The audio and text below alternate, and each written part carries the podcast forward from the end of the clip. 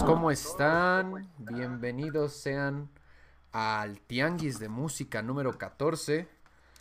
Bienvenidos, bienvenidos. Hola, hola. Yo soy su moderador, moderador. El, me llamo Gerardo Castillo. Conmigo, como siempre, me acompaña mi co-host, el señor Fernando Santandreu. Ahí lo pueden ver. Hola, ¿qué tal? está Buenas noches. su mano. Y frente a Bienvenidos. ustedes tenemos a nuestro invitado de la noche, esta noche con nosotros, el fabuloso, el mítico, el místico, Armando Lara. Mágico. Místico, mágico, músico. Perfecto. Pues, qué chido que andes por acá. Gracias, gracias por invitarme.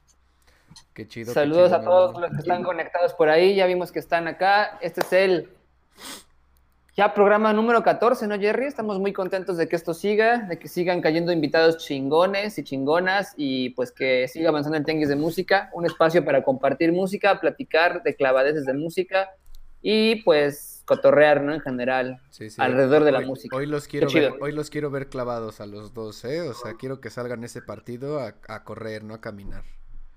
Por favor. Perfecto. Por favor. No, pues qué chidos a toda la persona que estén por aquí viendo el Tianguis de Música, los fanses, las fanses, les fanceses, todos están muy, muy bienvenidos aquí. Y pues nada, vamos a compartir un poquito con Armando, que es este compañero, amigo, compadrito y carnal de la universidad, que como, como si su fondo no lo dejara claro, sabemos dos cosas de entrada. Uno, que es músico, dos, es místico. Entonces... y- y- y- Tres, por el ventilador que es mágico. Sí. Cuatro, le gusta ir a Coyoacán. Entonces, Ah. No. perfecto, Armando. Pues tú, ¿cómo estás? ¿Qué tal tu noche? ¿Cómo te, cómo te andas sintiendo? ¿Qué has hecho? Bien, bien, bien, todo chido, gracias por invitarme. Este, pues está como súper a gusto los lunes en la, en la noche Sí, ¿no? Justo, hablar de música. justo es el momento preciso. Oye, pues así, en la primera parte más entrevistosa y de esas cosas, quería que nos platicaras un poquito como de, de ti, tu historia, principalmente cómo llegaste a la música y cómo después de, o sea, ¿en qué momento encontraste tu momento musical de la existencia que dijiste, "Ah, soy un individuo y creo que me gustan cosas? Y después de eso, pues dijiste, güey, creo que quiero tocar música, sí, al chile, la de ley. Esas historias siempre son las más chidas. ¿Cómo llegaste a este punto? ¿Por qué? Pues eh, siempre como que en, en la familia, de, de parte de mamá, este, son mariachi, como Órale. este, mis tíos. Y mi abuelo un, un mariachi. Y este, o sea, como que la música siempre ha estado en, en casa como muy, muy marcada. Este, o sea, desde, desde que tengo uso de razón, o sea, como que sí recuerdo de una u otra forma como muy, muy ligado. Y aparte no, no era como esta onda de, o sea, como que me lo mostraran, sino que más bien ahí estaba y, y era como muy, para mí era muy común, pues, no sé, fiestas familiares o lo que sea, y estar con, o sea, sabía que mis tíos tocaban o lo que sea, entonces era como muy, muy común eso. Eh, de parte de mi papá no, no, había como músicos, pero mi papá siempre le gusta la música y aunque no toca nada, ningún instrumento, pero pues es de los que está comprando discos y escuchando música, pues de todo, de todo, de, de todo tipo. Entonces como que de esos dos lados como que me llegó desde, desde muy pequeño. Este, empecé como con, con, con la espinita de la, de la guitarra. Creo que empecé más por, es- por, supongo por lo que veía como en la tele en ese entonces, o como, como esta onda de, pues, de la imagen de- del instrumento de la guitarra, pues que es como más cool, ¿no? Que, pues, que, que otros. Entonces sí, como que siempre quise tocar la guitarra y ¿Qué? tenía como la mano, como, como mis dijiste? tíos y así. ¿Dijiste algo del bajo? no, porque hay bromas de, de bajos, entonces. Me salen Mm. Ya se, ya se está armando el Yes. pedo, ¿eh? Tranquilos todos, güey. Mm. Esto, haya- esto, esto, esto es un duelo. Esto es, es- me gusta este partido, Jerry. No sé, es- Exacto. Y ya, Ah, bueno, entonces perdón, empecé como, empecé como los ocho años, como con la espinta de, de aprender a tocar la guitarra y pues tuve la primera guitarra como acústica. Obviamente me, dio- me empezó a dar clases un tío, como pues, lo, lo común, ¿no? Así como el círculo de sol y como los acordes, así como muy, muy este, pues así al aire. Después como que no, lo dejé, pero, o sea, como que no, no era la parte primordial, pues, en ese entonces. Y después volví a tomar clases con otro tío y, y a partir de ahí ya como que le empecé a agarrar más, este, como gusto, pues, pero, pero ahí todavía no, como que no lo ligaba con, el, con algo que quisiera tocar, pues, en la, con la guitarra. Fui avanzando así, ya en la secundaria fue eh, que, que, ya agarré la guitarra más en forma, que fue cuando tuve como la primera guitarra eléctrica, y ya sabes, como que empecé a, agarrar, pero, pero de darme cuenta como de música así que, que me empezaba a como que a sentir algo o a, decir algo, pues fue, yo creo que como por ahí de los ocho años, siete años, yo creo que, me acuerdo que mi papá llegó con un, un disco de los Creedence, un cassette más bien que eran a huevo, a huevo, a huevo. Y, este, y, me acuerdo que sí, como que eso me dio como un, un clic ahí que, que sí, no sé, pues, lo que escuchaba, pues, o sea, como las guitarras, la batería y, todo eso, que algo como que no, o sea, está muy ligado como a la música, pues, tradicional, o, sea, música ranchera, de mariachi y todo eso. Y cuando escuché eso fue así como que sí me dio un, ahí un salto de, de, emoción. Y ahí, andabas a los ocho años cantando el Midnight Special. Sí, sí, literalmente.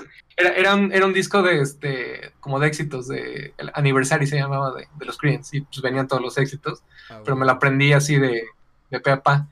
Y, y, recuerdo que en ese entonces solito como que le cambiaba las letras a las canciones porque obviamente pues, no sabía inglés, pero como que decía las melodías o las, las balbuceaba y yo hacía como que mis letras, pero sin, sin esta onda como pensante, o sea, yo, yo no, no lo hacía como para, ah, de aquí voy a hacer canciones o lo así, sino que lo hacía por solito, pues. Mientras todos los demás cambiábamos letras para decir más groserías, Armando ya estaba iniciando la composición.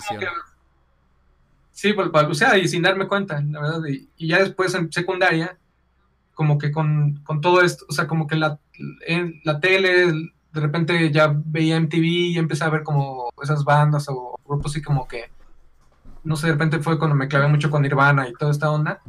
Entonces de ahí otra vez cambié como otro chip, como de esta música, como más, este, pues, más directa, por así decirlo. y para ese entonces ya, como en segunda secundaria, me empezó a llamar mucho, un poco antes la tocar la batería, como que los ritmos y así. Y de ahí ya empecé a tomar este, clases de batería. Y mis papás como que, pues sí, sí está chido que tomar así, pero la batería como que, supongo por el ruido y así como que todavía le tenían medio, Pero, pues sí, al fin y al cabo, pues sí, este, vieron como que sí me gustaba mucho, y ya tuve una, una batería y, sí, a partir de ahí empecé a como que tomar clases con un vecino y empecé a, aprender a tocar la batería, pero otra parte de, de, esa enseñanza era que también ponía cassettes, tenía una grabadorcita, entonces ponía, tenía un cassette por ahí perdido de los Doors que era mi papá, y, de poco a poco me, fui aprendiendo como pues, yo todas las partes, así, a lo mejor no, no específicamente exactamente como van, pero como yo lo seguía, pues. Entonces, como por una parte tenía como la, la parte de maestro como muy de, de, escuela, pues, de darme el método y eso, y, pero también, digamos que tomé clases pues con estos cassettes o discos que yo iba poniendo. Ah, y, me acuerdo que también tenía un, había un cassette que tenía de, de música disco que también era mi papá, y era como de Fever, y, y además era como de éxitos, ¿no? Entonces estaba Barry White y Gloria Gaynor, toda esta onda. Entonces también me da curiosidad y pues también tratar de seguir con la batería, pues todos esos, esos ritmos, ¿no?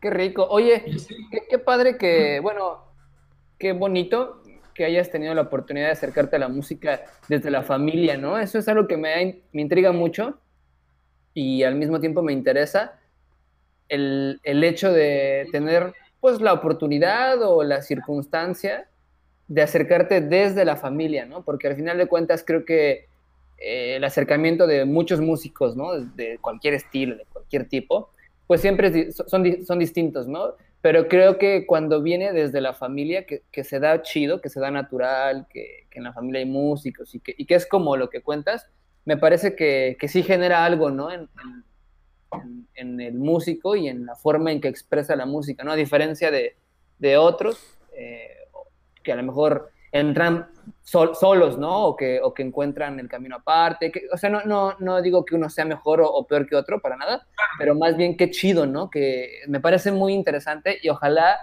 sería como algo casi utópico, ¿no? Que todos pudiéramos, o todos los músicos, desde la familia, ¿no? Estaría súper, súper bonito, porque es algo, algo muy está muy cabrón, ¿no? O sea, que hayas empezado a, a, tener como medio clases de música a los ocho años, está cabrón, ¿no? O sea, o sea, sí es muy temprano, ¿no? O sea, digo, para estándares, pues uno casi siempre, o sea, la mayoría de los papás no, no le sugieren a su hijo tener música, a menos de que sean como de esos papás que llevan a sus hijos a como 15 extra clases y no los dejan tener vida. Pero la mayoría, la mayoría llegan a este punto en la secu, ¿no? Es como de cuando empiezas a hacer tu vida más independiente y tú ya quieres ser rockero, lo que Hay talleres y hay, como otro tipo de cosas, ¿no? Ya está, sí, para, para enamorar muchachas voy a hacer esto, o muchachos. no, claro, porque además, bueno, eso siempre ha sido como un, o sea, como todos, hasta músicos de, cualquier tipo, es como, no, pues yo quiero tocar por, no sé, por, por quedar bien en un círculo, o con una chica, o con un chico, lo que sea, ¿sabes? Claro, pero estos se quedaron en el camino, ¿no? Como Jerry, precisamente. yo no lo intenté, yo ni empecé. Yo, yo siempre... Tú cantabas en una banda, ¿no, Jerry? Sí, sí, va, bueno, pero cantaba, Pero eso no es estudiar música, güey. No, bueno, pues es... A eso nos referimos, Armando cantando, yo, Cuando no eres fiel a la música, pues, ahí te vas a quedar en la, en, la, en la secu, güey. Yo soy fiel a echar choro y por eso hice este programa. Exacto. Oye, y si pasamos a una rolita, porque pues que la, que la música hable, que la música de Armando hable. Va, va, va, va, va. Pues justo aquí tengo la primera rola que me pusiste, que es de Donald Byrd y es Cantaloupe Island. ¿Qué, dices de esta rolita? ¿Cómo, cómo te llega? Bueno, lo, lo, creo que lo, lo, interesante es que como que llegué a mucha música como que antes de, lo que normalmente se llega como por círculos pues o, o gustos que vas desarrollando. Como que esa, esa canción toda la, la encontré o en Ares todavía. como que ahorita les cuento la, historia así. No, hace cuenta que como que muchas cosas me han llegado también como de gustos o, así por, por cosas que me van encontrando, siento yo, o me gusta pensarlo, sí. Eh, como la música de jazz, este, como tal, me acuerdo que me llegó sin, sin pensar una vez que acompañé a mamá a un como consultorio, no sé qué, así. En las revistas había una revista de Modern Drummer. O sea, como las revistas que hay para que te esperes a, a leer en lo que te pasan así. Una revista de batería de jazz. ¿Qué más sí. ¿Y qué Modern Drummer. O sea, al mismo tiempo. Me acuerdo que la, agarré y en la portada estaba este Elvin Jones, que es el baterista de el legendario de era, porque ya, murió, pero era el baterista legendario de este John Coltrane.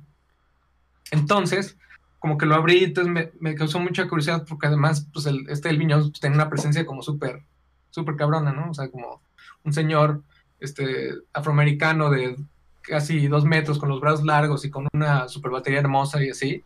Era como, órale, entonces me puse a leer y era como yo Coltrane, no sé qué. Entonces, me, como que de ahí me puse a buscar, pero, o sea, hablo antes como si fuera así, hace un chingo. Pero pues parece que no, pero realmente no había, o sea, el internet no estaba tan cabrón. Pues yo, yo qué sé, estaba en segunda secundaria. Sí, no. Yo tenía como muy, o sea, sigue siendo difícil, ahora, es difícil encontrar, salirte como de lo de tu propia esencia musical por los algoritmos, pero en ese tiempo era pues por falta de acceso, ¿no? Curioso, curioso que avanzó, avanzó la, época y lejos de hacerte accesible todo, luego sientes, cada vez te sientes luego más encerrado en gustos. Pero bueno, vamos a poner... Entonces, pero fui llegando ahí rápido y este entonces encontré como este, esta canción de John Coltrane, después como que me gustó mucho, o sea, yo no la entendía, pues, o sea, como no la entendía en cuanto a, a qué estaba pasando, pero como que había algo en, los sonidos que me, como que me llamaba. Entonces como que seguí buscando, entonces había un guitarrista que, que encontré que se llamaba Grant Green. Eh, igual, no había, no había buscado, o sea, no, no se podía buscar la información porque no había, pero parte, había estaba una canción que se llamaba Canto lo Island, que es esta, y, y según esto él había tocado en esta canción. Y pues en Ares decía este, Grand Green y no sé qué, porque ya ves que venían así como todo el título de los que había para descargarlo, pues lo descargué. Entonces toda la vida pensé que era que Grand Green había tocado en esta canción y que era de él o algo así. Hasta ya después, como al, un par de años, supe que era de Herbie Hancock, esta canción que es originalmente de él. igual muy, un músico muy reconocido. Y después resulta que la canción que yo había escuchado, la versión que había escuchado de Donald Byrd, no era de, ni de Herbie Hancock ni de Grant Green. Y el, el guitarrista original de esta canción se llama Kenny Burrell. que también Kenny Burrell ha tocado en un buen de discos así como de, de géneros de jazz, pues. Pero tiene un estilo muy parecido, entonces sí como que me daba ahí como una, una onda. Entonces justo es esta. Perfecto, perfecto, Pues bueno, manda saludos aquí el buen Marc Antonio Silva. Felicidades por su matrimonio. El Carlos Felino, con que estuvo aquí hace unas, hace unas semanas. Santiago Couch, Cauich. Ah, el Cauich, saluditos. paciente. El buen Raúl Cortés, alias La Ratota. Eh, y Sergio Mendoza Guerrero también está por acá. El, primo. el buen Axel Palacios, que dice que el chavo que toca transición y está hoy. Sí, es el de transición, fíjate. Igual y lo topas. lo más reconocido por transición. Bueno, vámonos con esto ya. Vamos a callarnos la boca. Los dejo con esta rolita. Dele.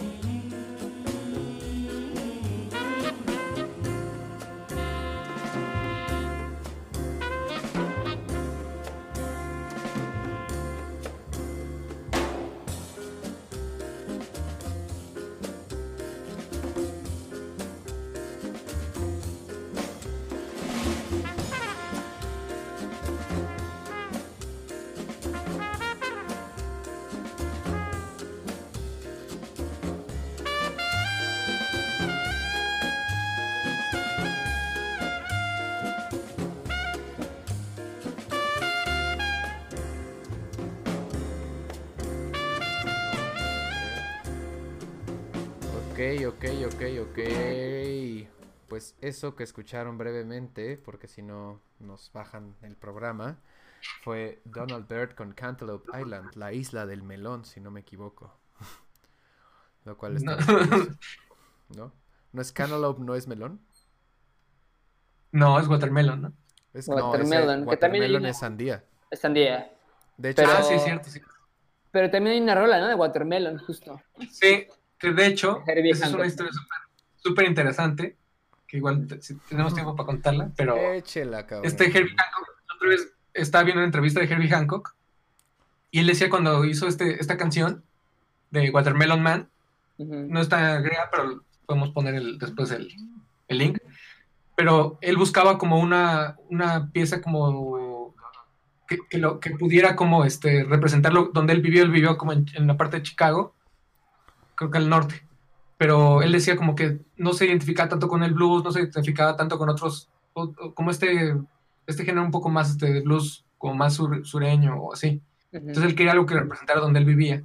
Entonces hay, hay una expresión en, esta parte de Chicago que, se, que es este, que gritaban las señoras Watermelon Men. No, no, entendí bien si el término Watermelon Men era como, literal, como, como le decían a un frutero o a alguien que vendía como víveres o frutos solo así, pero que las señoras gritaban, hey, Watermelon Man. Entonces se acordó de eso y la, la parte de la melodía de esta canción de Watermelon Man, tan, tan, tan, tan, tan, tan, se refiere a, a, lo, a lo, que gritaban las, las, señoras cuando salían de su casa.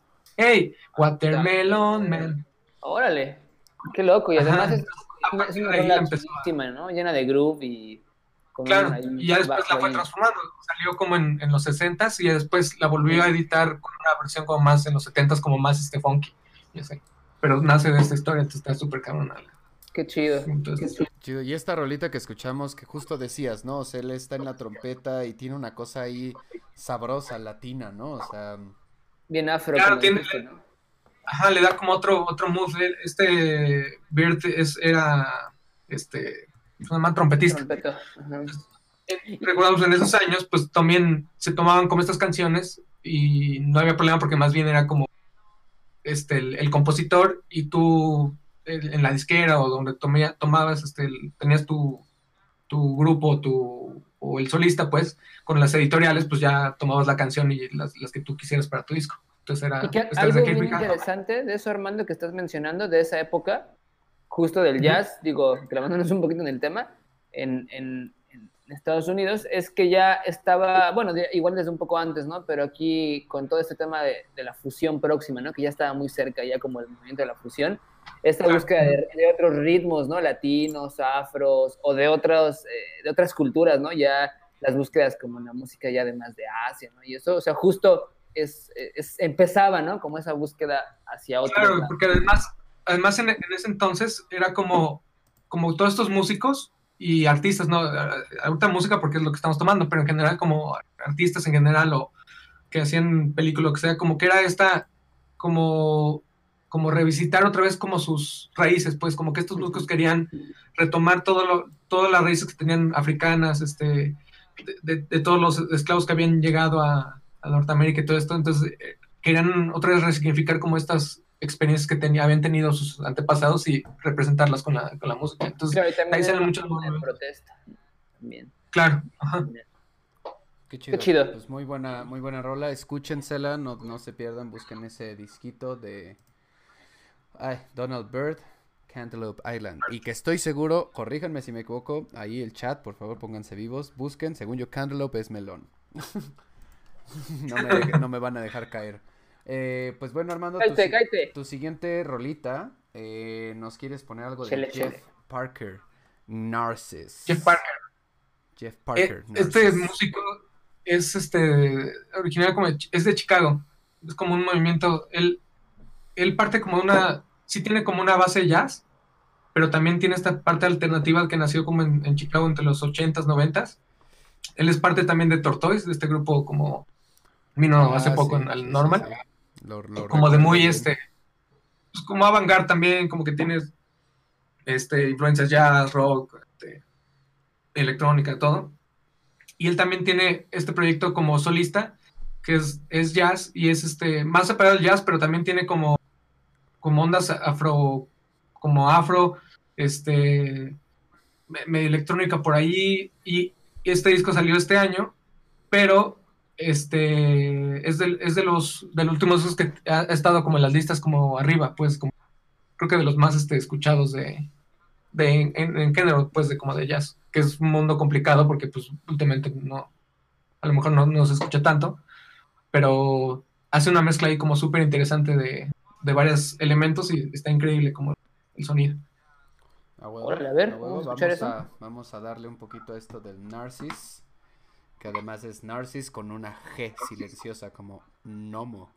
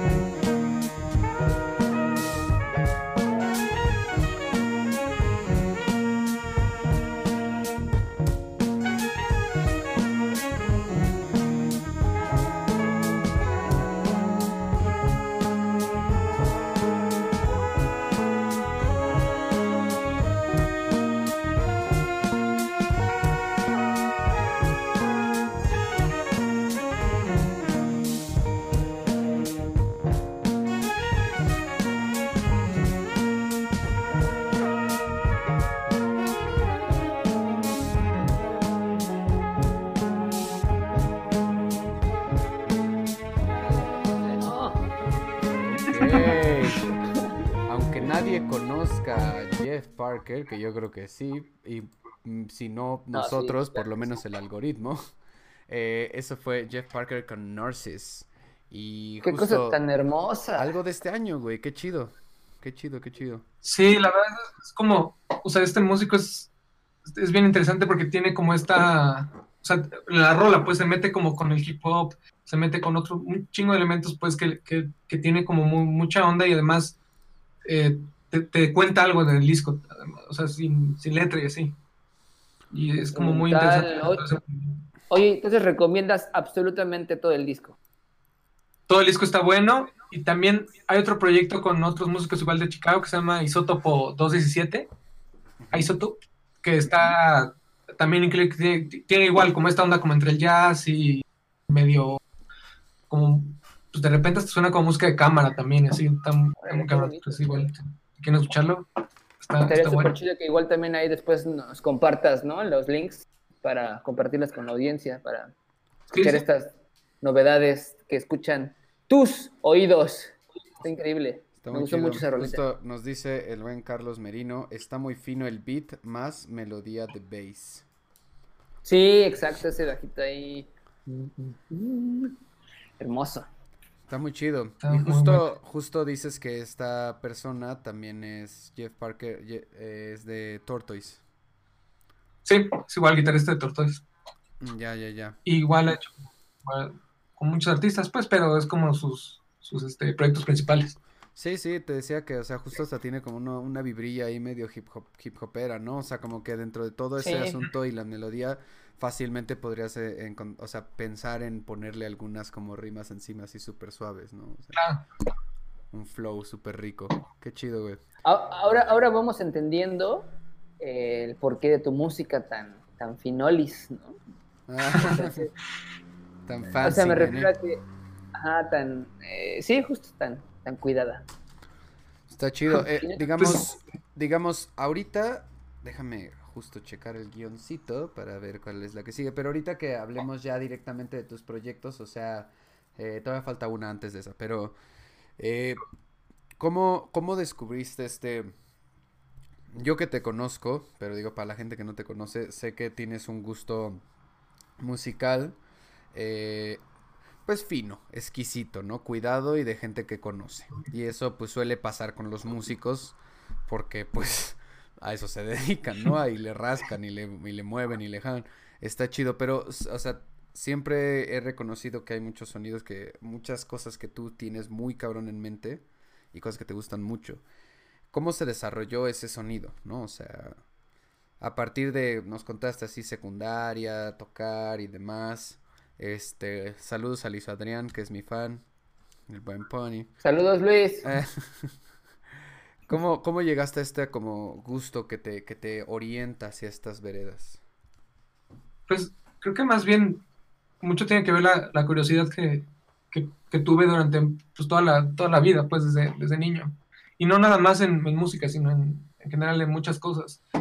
Ta- también tuve como suerte de, de, conforme fui creciendo y, depende de donde había estado, como que conocer este, profesores, compañeros, amigos que, que también fueron como por ese lado como nutriendo pues con, con muchas cosas que yo no conocía pero que, que puedo entender pues y también absorberlas y, y puedo adoptar también. Y la otra parte que también nunca me alejé tampoco de la música como, como pop o, o de o música como más este, ¿cómo se le llama? Este, Pues, Pues, eh, de- ¿cómo se llama? popular. Mainstream, ¿no? Eh, mainstream. eh, ah, como el mainstream, sí, claro, o sea, como que nunca estuve alejado de de ese lado tampoco, o sea, mi hermana toda la vida escuchó como, como de todo lo que, o sea, desde OV7 hasta, hasta lo más como que puedas pensar así, pero tampoco nunca, o sea, siempre estuve con las dos como vertientes.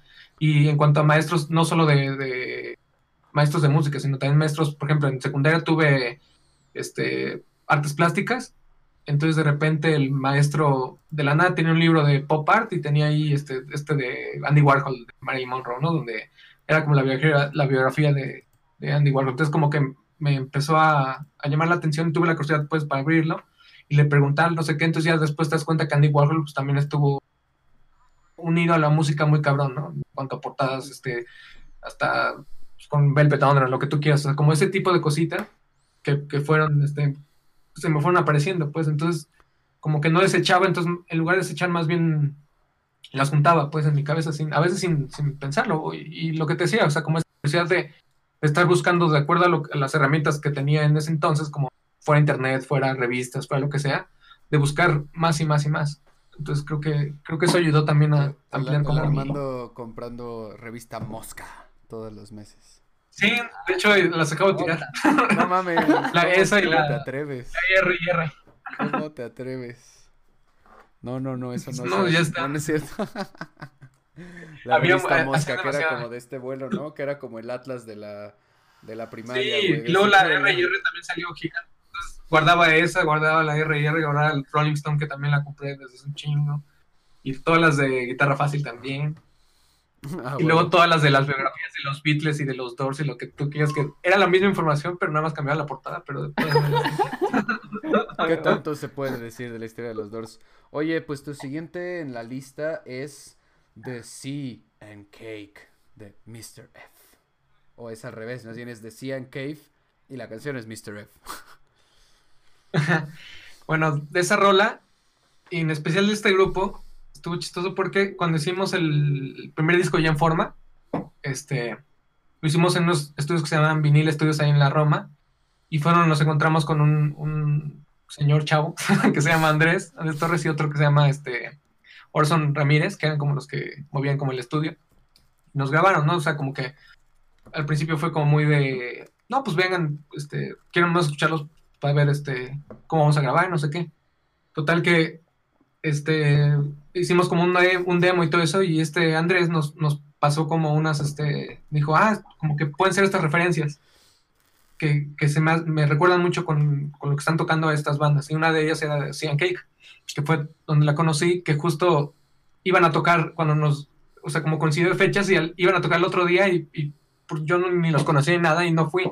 Ya hasta ahora me, me este, ¿cómo se llama? Me arrepiento. Digo, qué güey que no fui, pero arrepiento.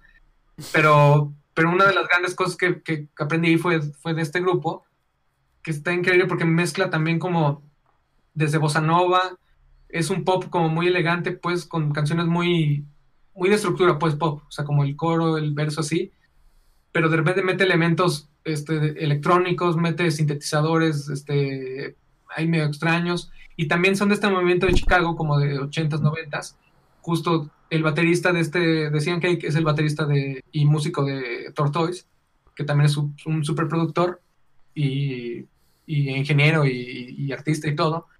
Y, tienen esta, esta onda de este grupo que es como, o sea, como que además de que tocan los cuatro, que ahora son originales tres, pues, pero tienen como este lado artístico, uno toma fotos, o, sea, como que se amplía más el, el espectro que ya no solo es música, sino también están, tienen una, una, forma estética de las portadas, de la forma en la que hacen, el arte que hacen. Entonces, eso es, un, es un trabajo multidisciplinar, ¿no? Ya que trasciende nada más el disco.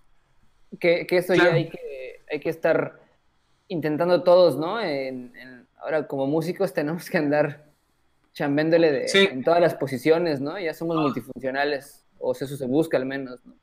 Sí, o sea, es muy, es muy difícil ahorita y de hecho, pues ahorita Armando nos contará un poco de la conceptualización de lo más reciente que ha hecho, porque creo que por ahí va, ¿o no? O sea, va por el, por el hecho de no solamente conceptualizar tu disco, tu rolita y tu banda, sino, pues, o sea, y toca y ahí dale y chingón, sino pues ya el multimedia y el cross-platform de todo, güey, está de la, o sea, está chido, pero pues sí te obliga a que ya nada más no puedes decir, pues yo, es que yo era defensa, güey, yo no podía hacer nada en ese tiro.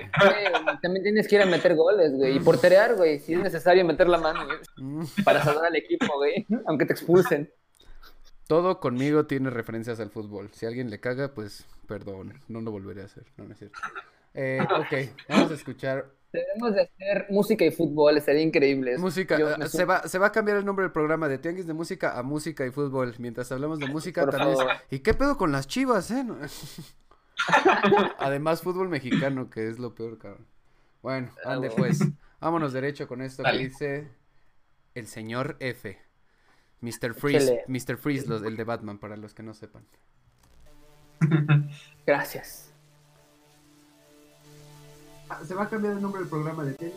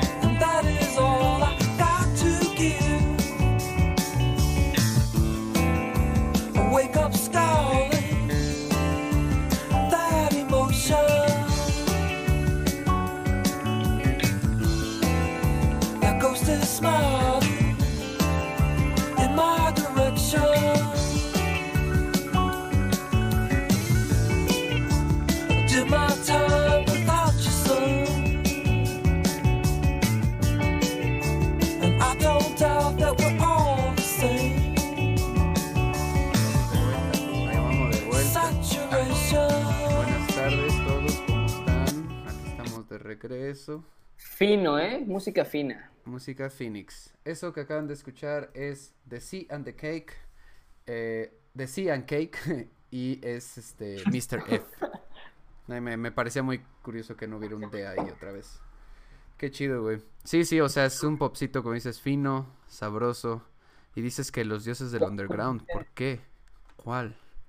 no sé si dioses, pero son como, o sea, como las cosas en los que han hecho como cada uno son como reconocidos y, y el grupo como tal, inclusive después a la, a la- a esta canción que vamos a pasar después, después de platicar y todo, este Gustavo Cerati en alguna entrevista también llegó a decir, o sea, llegó a conocer a ellos, a Stereolab, que son de la misma camada, que por cierto, John McEntire, que es el, el baterista, pues los ha producido a Stereolab y todo esto. Stereo Lab es el de Hamburger Lady que escuchamos con mi primo Sí, hace sí. algunos programas.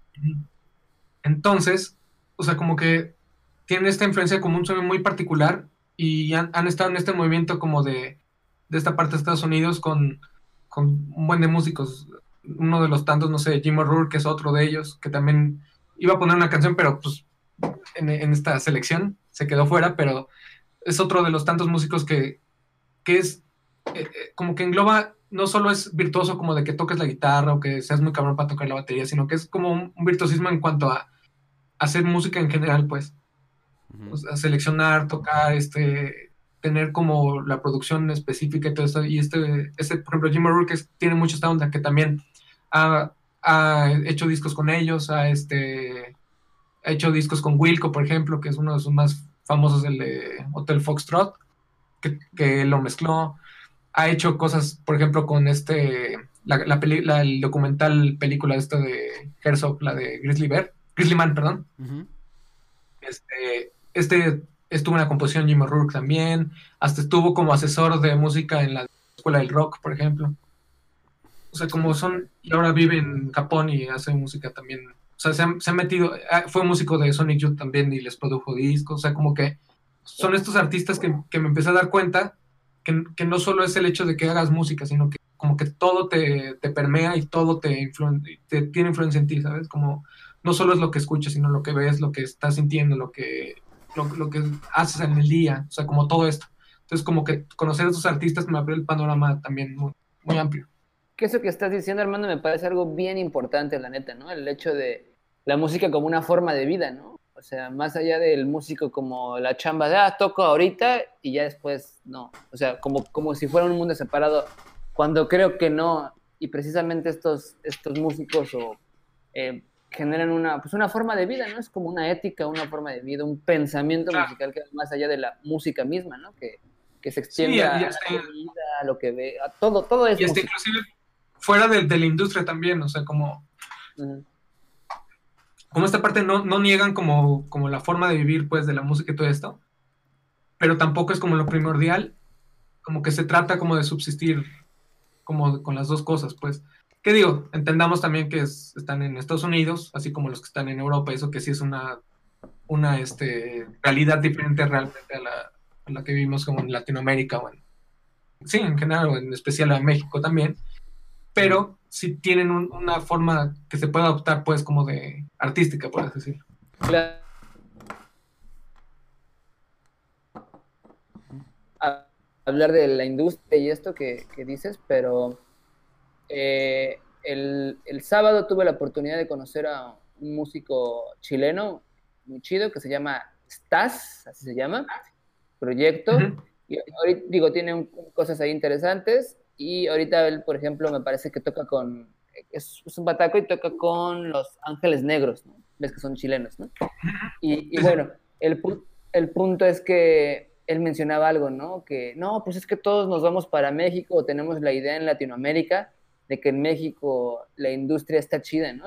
Entonces pues, me pongo a pensar, porque yo comparto contigo, ¿no? Que en Estados Unidos, en Europa, es otra forma de vida, ¿no? En el sentido económico, ¿no? Y de posibilidades, ¿no?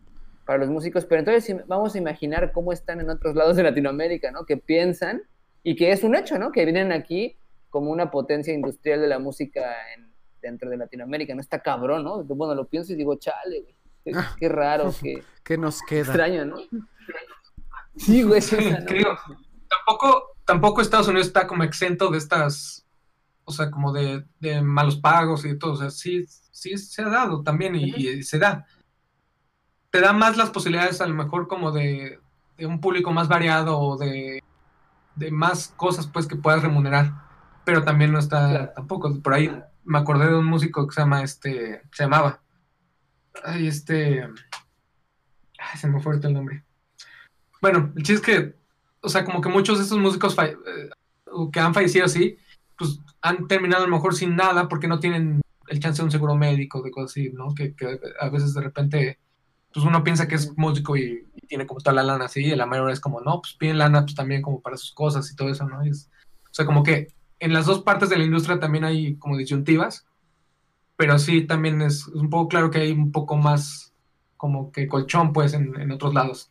Sí, a sí, claro. con- Ajá. Digo, lo, lo mencionaba porque es, comparto contigo, ¿no? El, el- el punto, pero pues eh, es bien subjetivo a veces, ¿no? A veces también es extraño cómo se mueve la industria, ¿no? En Sí. los diferentes continentes o Y cómo se puede eso, mover. eso que decían hace lugares. rato ahorita ustedes también me llama la atención porque pues es muy, muy cabrón. Eh, no sé, o sea, yo creo que siento que hay un mito y ustedes díganmelo como, como músicos que se crecen y se vuelven músicos a, la- ¿Un qué, a cierta edad. Ustedes como músicos, eh, ¿sí me Ajá. escuchan bien? Sí, sí. Sí, sí, Ah. pero no escuché una palabra que dijiste. Ah, nada, ¿Hay un que ustedes como músicos, si no tienen, a- llegan a tener este, este pedo como de la música, de la cosa interdisciplinar, de decir, ah, es que solo tengo que llegar a tocar, tocar bien y estar en el escenario bien. Ah, ok, a ver, aguántenme, creo que medio que falló un poquito el stream.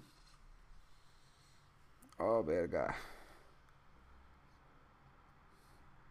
Mm. Aguántenme, carnales. Es que creo que se paró esto. ¿Siguen ahí ustedes?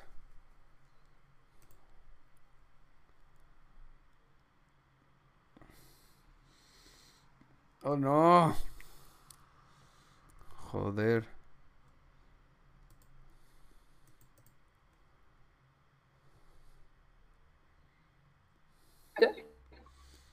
¿Qué pedo, güey? ¿Me siguen escuchando?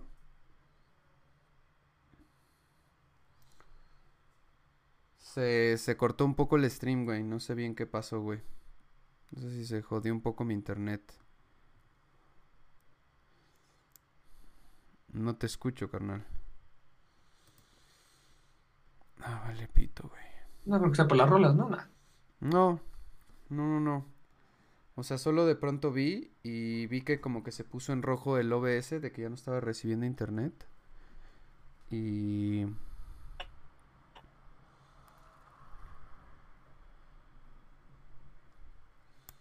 Es que de pronto... Ah, pues sí, me dice que no hay internet.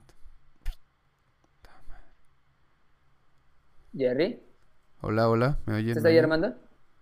Sí. Es que sí estoy medio conectado, pero medio que no. O sea, me dice que no hay internet. ¿Estás con nosotros? Pues sí los escucho, güey. Ya, ya se conectó, güey. O sea, ya se conectó, pero ahora ya no sé cómo recuperar el stream, güey. No sé si se, se terminó. A ver, yo lo Ya está. Ah, no. ¿Sigue, sigue vivo? No, ¿verdad? Creo que se detuvo, güey.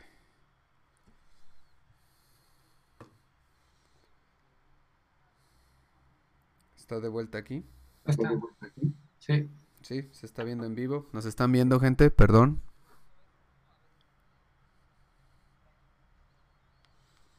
Mm, ok, pues sale que estoy en vivo, pero no sé si estoy en vivo. Eh, Según yo sí. ok, pues sí, no Sí me se ve, sí se ve, ya me dijeron por ahí Ah, ok, a huevo. un pajarillo. Perfecto. Hola, ¿cómo están todos? Perdón por desaparecer. Eh, pues ya saben. Perdonen. Justo hablando de la industria en México, el internet en México también está bien pitero. A menos, a menos, a menos de que seas Axel Palacios, él sabe de lo que hablo. El internet de alta velocidad y calidad es difícil de encontrar. Pero bueno, la pregunta que les estaba haciendo, a la que se me cortó, yo creo que la industria se emputó. o yo no sé, güey, pero que les estaba preguntando era- La pregunta era si muchas veces cuando estás estudiando música o te quieres convertir en músico, piensas que nada más es llegar, subir y tocar y hacer rolas y llegar a escenarios. Pero justo creo que esa es la gran mentira, ¿no? La, la, la realidad es que la mayoría de la gente que se forma en la música y que hace camino en la música, muchas veces está haciendo un chingo de proyectos simultáneos, ¿no? Y, y está chambeando arduamente todos los días, bastante arduamente por, por meterse y clavarse en un chingo de diferentes industrias, ¿no? Y diversificar su varo, o sea, no queda hacer una cosa. Ustedes no sé si en algún momento de morros se vieron, eh, sintieron que era, que solamente era como, ah, pues es que yo creo que solamente es tocar. Cuéntanos, Armando. tu Pues- experiencia. En mi caso, más bien, como que siempre.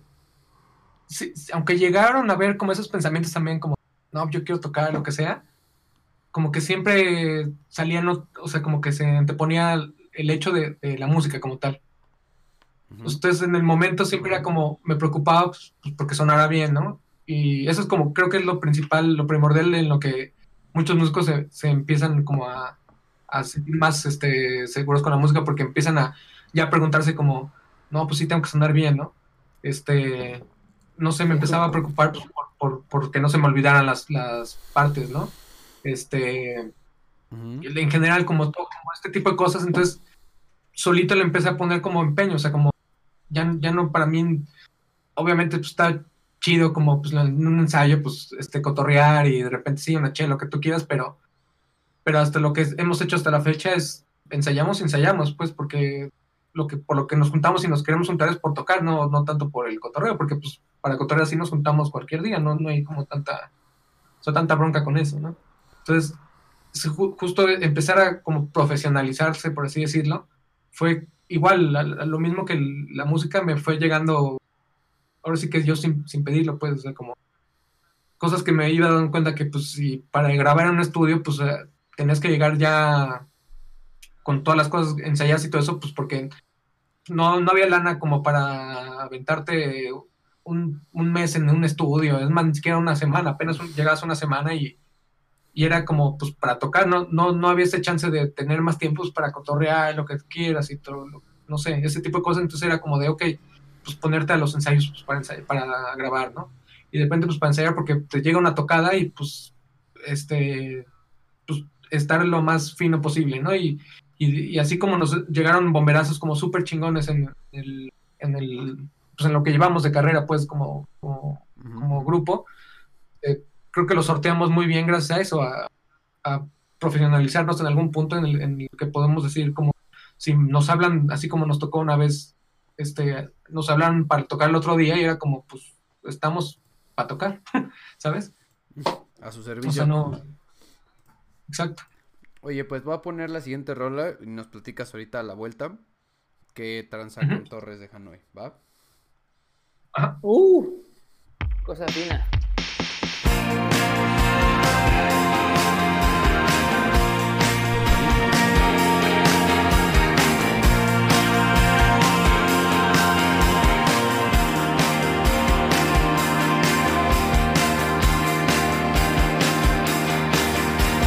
conmigo, o cuantos llaman tu atención, hablamos mientras nos.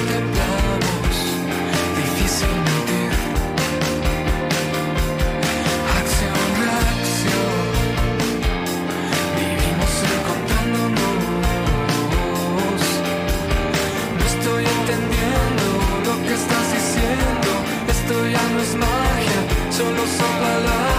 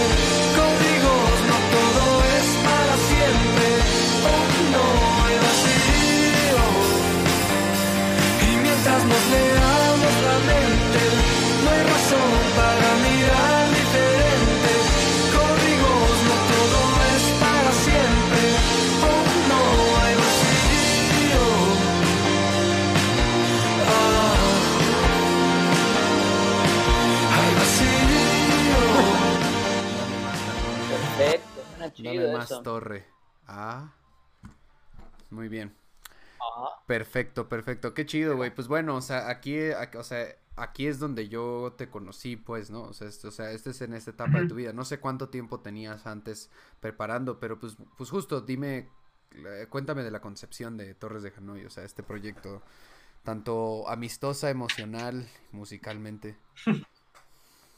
Pues eh, Torres Gen- realmente empezó en, en la secundaria y la preparatoria estuve en el Tepeyac, en la en Ujú. Y este, pues éramos como los mismos amigos y ya en, esta escuela siempre había como festivales, tanto de en diciembre como a mitad de año y así, donde había como las bandas y se empezaban a juntar así como pues, los que tocaban y toda esta onda.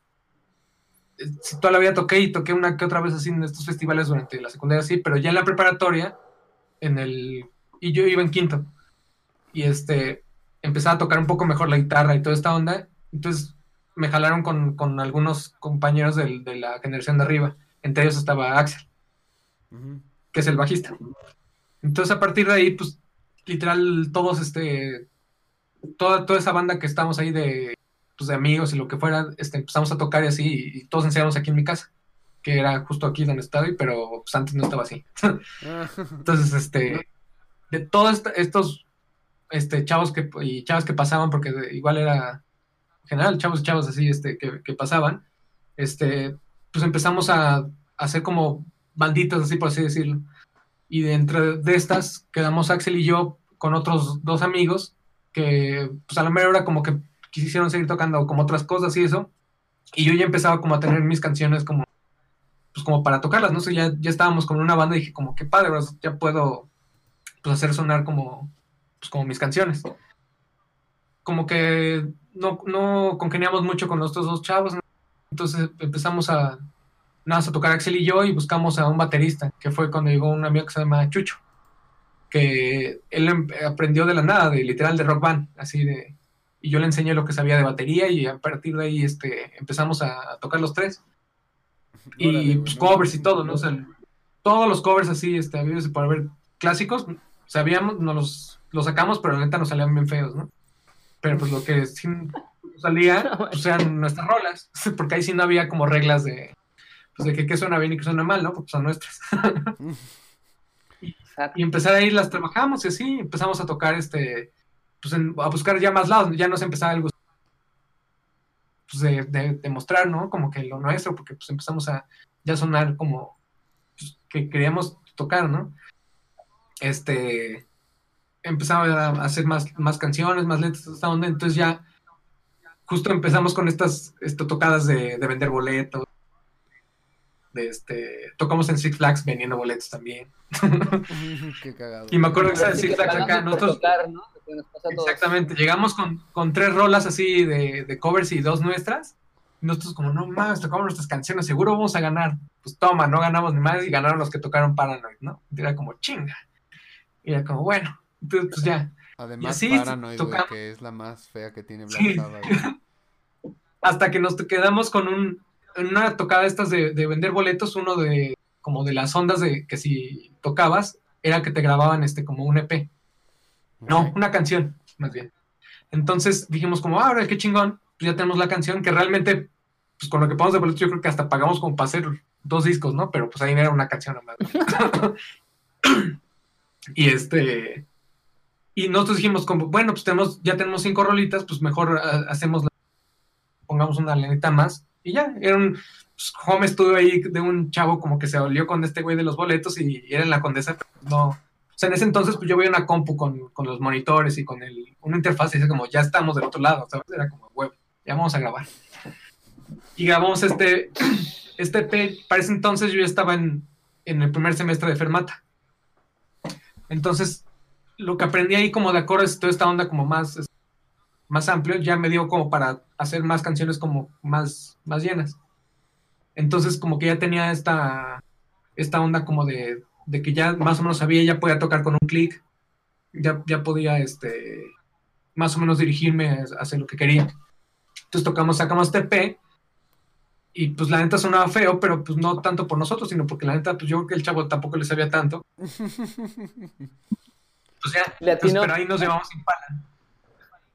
Qué chido. Entonces, después empezamos a hacer más canciones y más pues con lo que yo iba aprendiendo de la escuela y lo que me iba saliendo, lo, lo que le enseñaba a Chucho, lo que Chucho iba aprendiendo, lo que Axel también iba aprendiendo. Entonces como que hicimos ahí, de- empezamos a tener canciones un poco más sólidas, pero también sin, como que sin darnos cuenta, la verdad como muy, muy natural pues.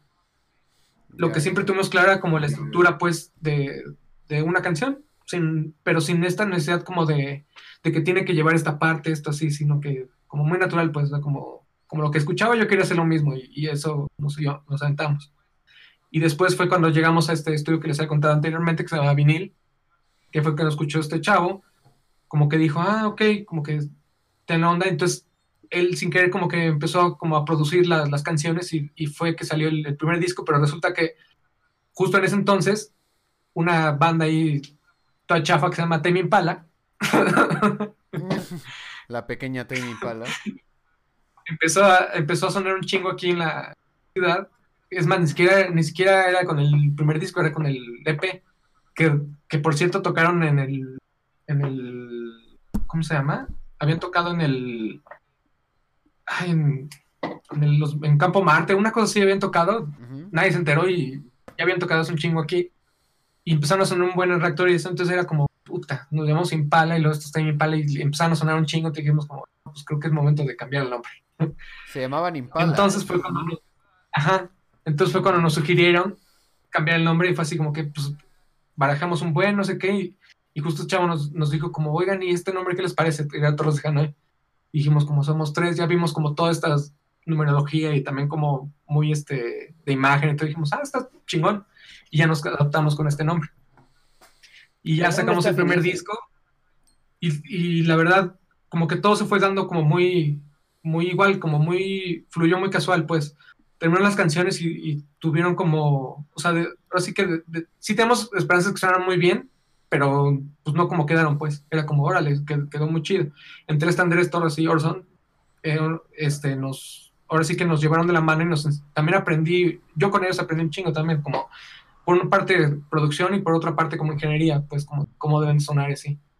Claro. Y, y todo lo que había aprendido un poco de música, de lo que llevaba de Fermata hasta ese entonces, como que también lo pude aplicar y como que ahí se hizo una mezcolanza que, que me dio como, como un clic ahí.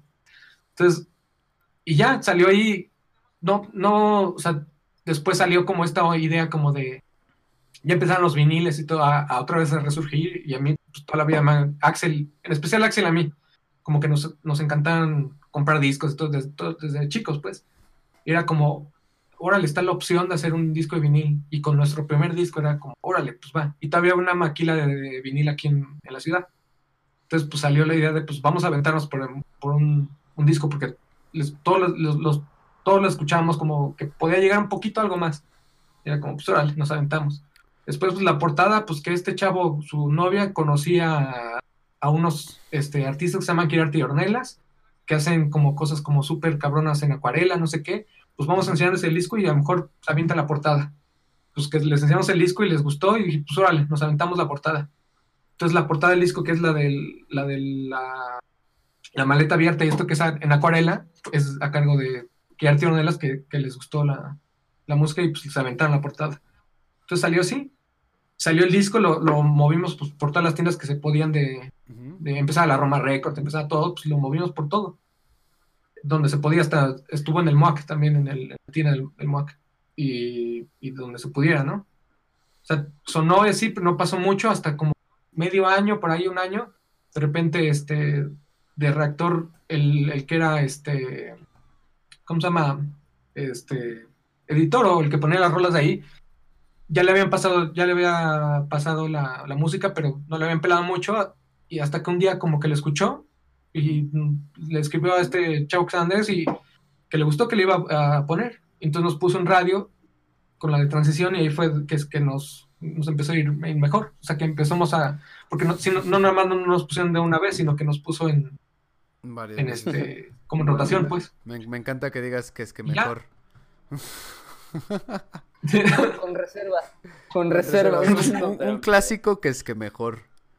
Sí, güey, qué chido, ¿no? Y además, este, sí está, sí está bien chido, ¿no? O sea, esa, esa idea de cómo, pues, de pronto se van dando esos pasitos como a grabar y hacer y llegar, pero justo, ¿no? De, de entrada, o sea, yo que lo vi, con la orquesta al menos por verlo, eh, pues de esto, ¿no? Meterte a un estudio es meterte a un universo completamente extraño, güey, ¿no? O sea, completamente extraño para la persona que se ha mantenido como en el, ah, pues vamos a tocar, ¿no? O sea, subirnos al, al escenario. Claro.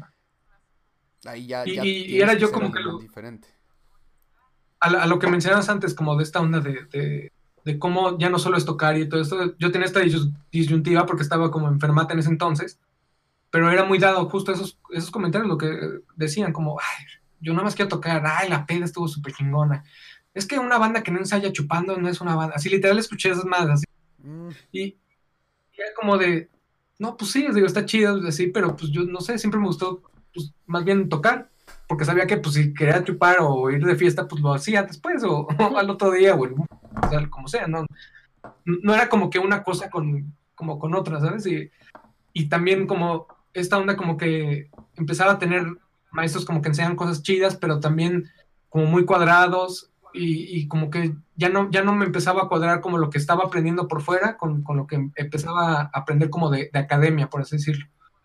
Como que Claro. sí aprendía un buen de música, sí, de acuerdo, sí, pero depende, te pasaba el maestro que decía como, no, pues es que esto no, este, eh, para tocar esto necesitas ser muy cabrón, que no sé qué, y sí, hasta que me dijo un maestro así como, no, pues no sé si, si sea lo que tú quieres aprender, porque pues como que no, no lo estás haciendo, y no sé qué, y era como, chale, ¿sabes?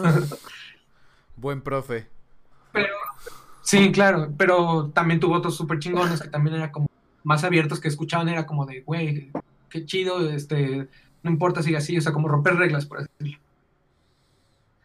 ¿Qué fue lo que empezamos a hacer loco. con los Hanoi, pues? Y que, y que está bien chido esos, esos, eh, esos momentos, ¿no? Donde tú mismo te topas de frente con lo que quieres, con lo que crees, con lo que consideras que es académico, no académico, y cómo vas desarrollando tu propio sonido, ¿no? O sea, tu propio sonido, ¿no? Y esa exploración que creo que nunca termina, pero que se va perfilando, ¿no? En, en, en el quehacer de un músico, ¿no? Cómo vas ah, direccionando, ¿no? Tu sonido y, y, pues ahí se cruzan un montón de cosas, escuela, gustos, contexto, etc. Sí. etc. Lo que vas escuchando, todo, todo, o sea, como es lo que te decía, como, o sea, tuve suerte como de tener esta curiosidad de, de, de seguir como, porque y de repente veía, no sé, un músico que enseñaban y pues me clavaba a ver qué pedales traía, ¿no? O qué platillos traía. Desde ahí, o- ¿no? desde su No, equipo, ¿no? Desde Sí, sí. tan, tan sencillo eso como sale, eso, ¿no? eso Y no porque, le- no porque el equipo sea lo que, lo que determina el que sonido, pero es importante. Es una herramienta al fin y al cabo, ¿no? Y, y para llegar a veces a ciertas cosas que, que uno lo trae en la cabeza, pues es necesario.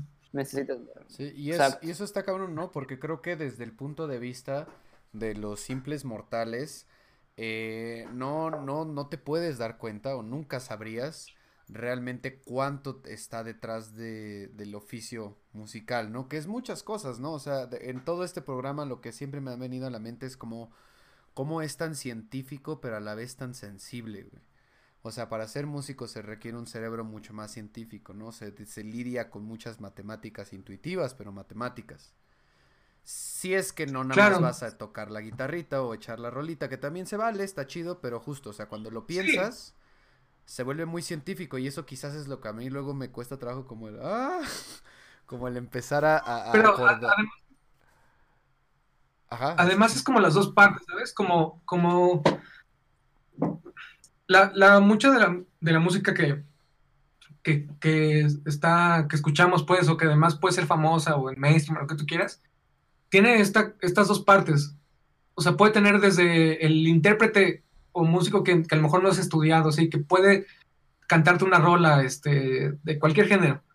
Y también puede estar la, la contraparte del, del güey que lo grabó o el güey que compuso la canción como súper estudiado, ¿sabes? O sea, como se pueden complementar las dos cosas y están bien.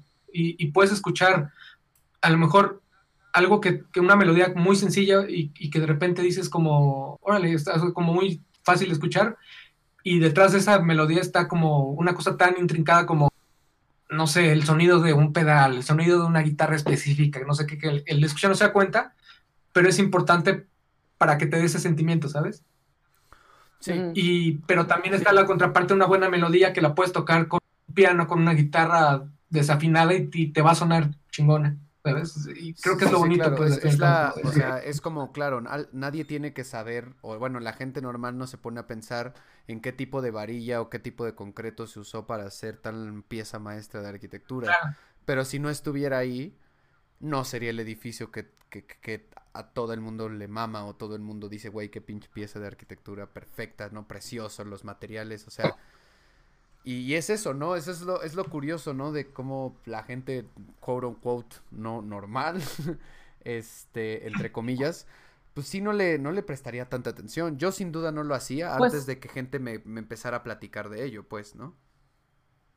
Fíjate, Jerry, que creo que al final de cuentas eh, tiene que ver, y también aquí lo, lo pongo en la mesa con, con Armando, eh, en la pantalla, en la mesa de la pantalla, en mi mesa, su mesa, que más allá de, de- de la gente normal, justo creo que es, son los oficios, ¿no? La diferencia de oficios y de ocupaciones, ¿no? O sea, porque pues, aunque a uno le encante o, admire sí, una claro. pieza de arquitectura o de, o de, o de lo que sea, pues no, no tienes el tiempo o no tuviste la vocación o no tuviste la necesidad de estudiar o dedicarte a eso, ¿no? Como oficio o como profesión. Entonces, eh, está chido, ¿no? Como el pensamiento, lo que sí es un hecho es que el pensamiento visual, el pensamiento que se genera a través de los oídos, lo que se piensa a través de, de los sentidos, te puede generar una experiencia, ¿no? En este caso la música, ¿no? Que es sonido y que hay algunos que nos dedicamos a trabajar con el sonido, al final va a entrar por los oídos de todos. De cualquier persona que no trabaje necesariamente con el sonido. Y entonces ahí es ahí donde se pueden generar opiniones, se pueden generar perspectivas y visiones, y podemos irnos tan sutiles como esto, ¿no? ¿Qué guitarra utilizó Armando para el disco? Que al final ese sonido generado por cierto instrumento va a entrar a los oídos de todos los que lo puedan escuchar y, ya se vuelve un- una cosa riquísima en experiencia y en opinión, ¿no? Y es lo chido de la música, ¿no? O sea, al final de cuentas.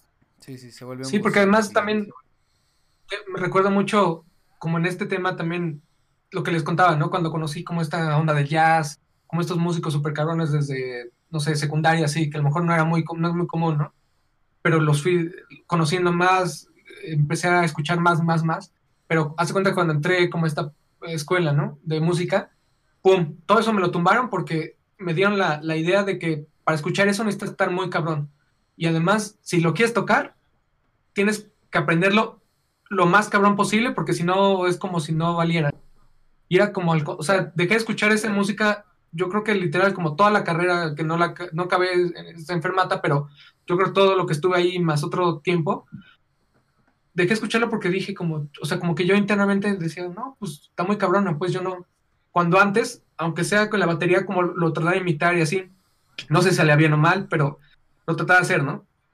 Y toda esta parte como que sí me ponía a pensar, no, pues está muy cabrón y pues ya. Después lo volví a retomar y dije como, pues no, ¿no? O sea, a la chingada, o sea, al fin y al cabo es música y se puede escuchar y no importa si Exacto. qué tan cabrón sea la composición o con lo que lo tocaron o en el momento así, pero se puede disfrutar igual, ¿no? Entonces ahí fue otro Pues clic claro, que me dio a mí como, la música la cago, como- o sea que no estoy Es pensando en lo que... ¿no? no sé. Sí, Exacto, exacto. Es como comer, o sea, puedes comerte el platillo hecho por el chef más cabrón y pues comer una garnacha hecha por tu abuela, sabe igual, te sabe igual de rico. ¿no? sí, exactamente. Sí, sí, sí, solo hay unas diferencias ahí. Pues bueno, para ya no- nos colgamos con la plática y todo, pero qué chido. Eh, La siguiente rolita que está por acá, que ya la tengo cargada, es Amo dejarte así, de Gustavo Cerati. Mm. Gustavo Cerati. A ver, suénele y ahorita la Justo. platicamos. Ande pues. Ah, Yo va, estaba dale. esperando así la palabra, pero dije, no, bueno, bueno, va. Ah, Dale, dale, sí. como, como quieran. Vámonos, Ricky, Dale, Martin. dale. Va, No, con no. Cerati.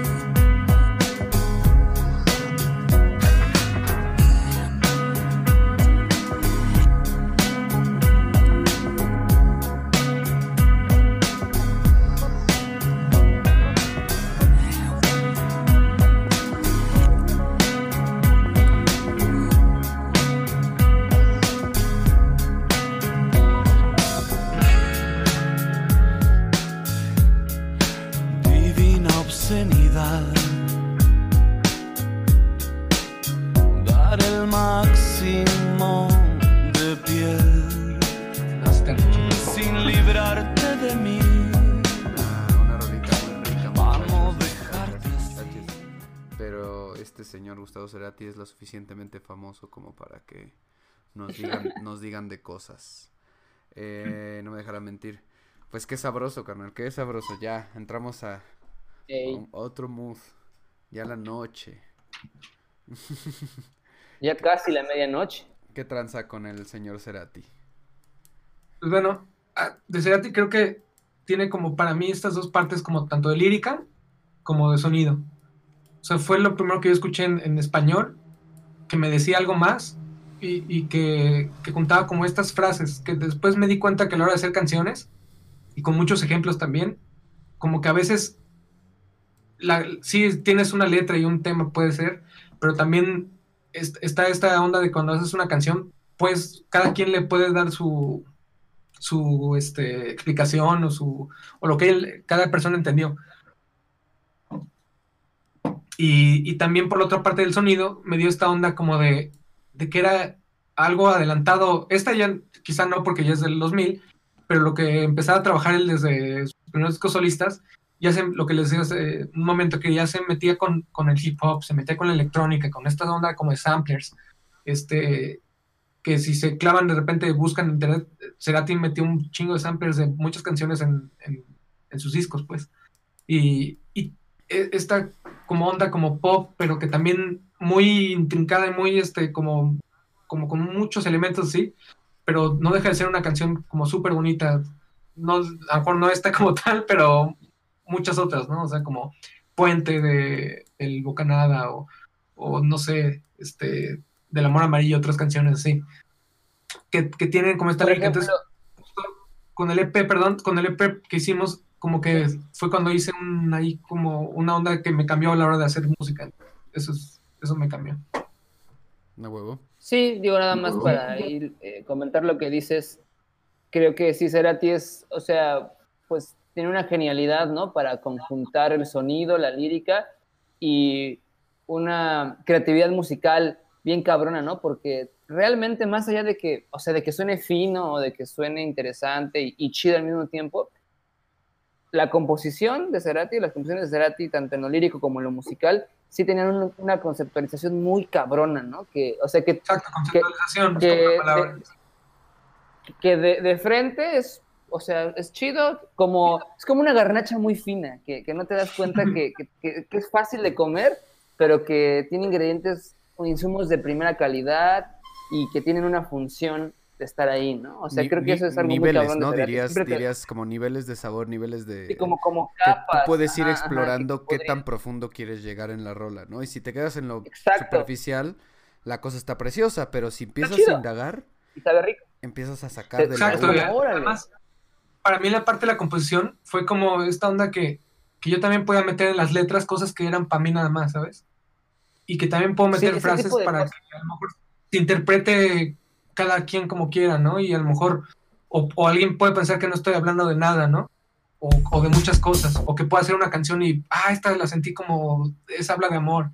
Y a lo mejor yo cuando la hice no, no pensé para nada en cosas del amor, ¿no? Y, y tiene ahí cosas entre líneas que como que digo, o sea, estas son para mí, o sea, yo la, la toco y me acuerdo de estas cosas así, ¿sabes? Entonces, eso me enseñó como escuchar, Claro. conocer y escuchar como más del trabajo de, Gustavo Cerati. Eso está Y eso está bien chido, ¿no? Y quiero, quiero platicar de ello. Igual y si quieres, vamos a poner la siguiente eh, canción. Pero quiero que, además de que me hables de esta canción, quiero hacerte la pregunta que es súper importante para ti que eres letrista y, tocas y demás. Eh, esto que acabas de decir, es que también puedo escribir para mí. Cuando escribes, güey, eso es otro tema, te mota, ¿no? O sea, cuando es- vas a escribir una letra, que no es lo mismo que componer, porque componer fácilmente, creo, no fácilmente, pero cuando sabes cómo hacerlo, traduces, puedes traducir esta corporalidad emocional, pero la letra es demasiado para quién y quién me va a escuchar y, y no sé si seguro te debe de dar el puta, güey, ahora qué voy a decir, ¿no? Pero bueno, ahí, ahí te la dejo en la mesa mientras escuchamos eh, Night Jewel, One Second of Love. Un ratito de Es esto. pop, super pop, pero también pop cultural. Chele, maestro. Pop cultural. Pop de cultura. Pop de cultura.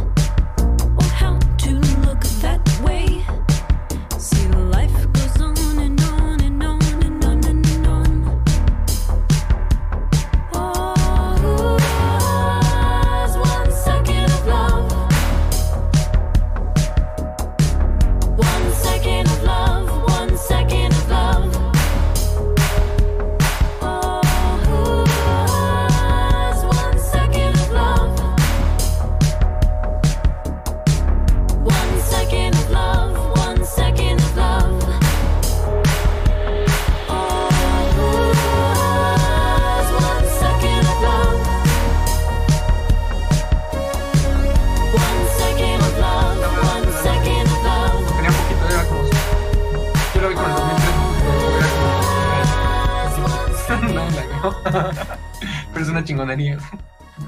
Sí, güey. De hecho, su esposo, de- no sé si es esposo todavía, pero es el güey, el productor de. Ha producido a Beck, a, un chingo más y es, el Grammy, no sé qué.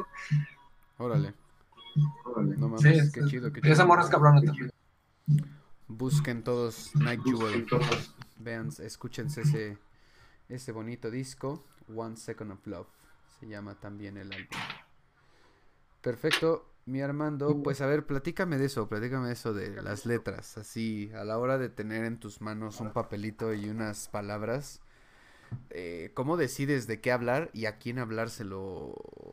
No sé. Eso, es- Pues- eso se me hace bien curioso. he, he pasado como, como etapas también, ¿no? Muchas de las cosas que, que llegué como para escribir y así fue por, por, como que yo hacía el ejercicio a veces como de ver frases y esa, a esa frase darle un sentido y, o palabra también.